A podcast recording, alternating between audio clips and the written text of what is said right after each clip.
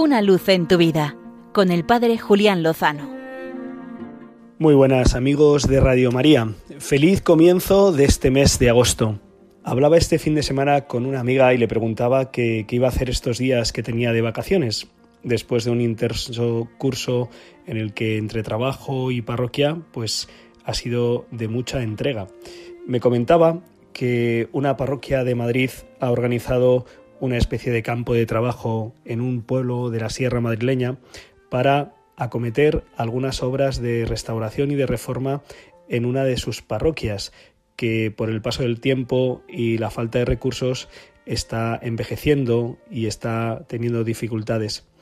Y me contaba que son personas que, tanto profesionales como voluntarios, van a intentar acometer algunas acciones para evitar que se deteriore este lugar sagrado me alegraba saber la iniciativa que ha sido un poco movida por personas, por fieles de las parroquias que desean ayudar en su tiempo de descanso.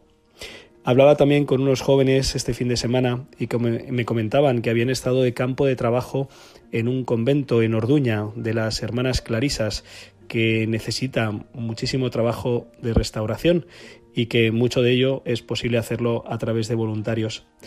En los últimos tiempos detecto que muchas personas eh, se abren en su tiempo de descanso y de vacaciones, ayudar y echar una mano a aquellas personas que más lo necesitan. Es algo que se puede hacer en la vida cotidiana y que seguramente muchos de vosotros ya lo hacéis. Pero qué bonito que en vez de pensar en las vacaciones como un momento para olvidarse de todo y de todos, como dicen algunos con buena intención, desconectar de todo, pues en vez de eso, utilizarlo para conectarse, conectarse con personas que necesitan conexión, que necesitan ayuda, que necesitan ánimo, que necesitan una visita, que necesitan una mano, o como decía San Agustín, si necesitas una mano, pues aquí tengo yo dos para ayudarte en lo que necesites.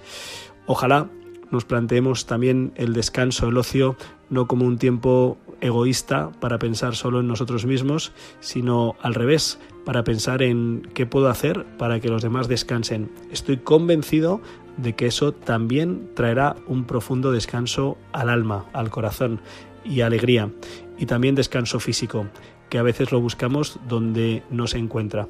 Jesús nos da ejemplo de ello cuando intentando irse a descansar con los discípulos vio que las personas tenían necesidad de él y acudió a asistirlas, a acompañarlas, porque amar es la mejor forma de descansar, no lo olvidemos.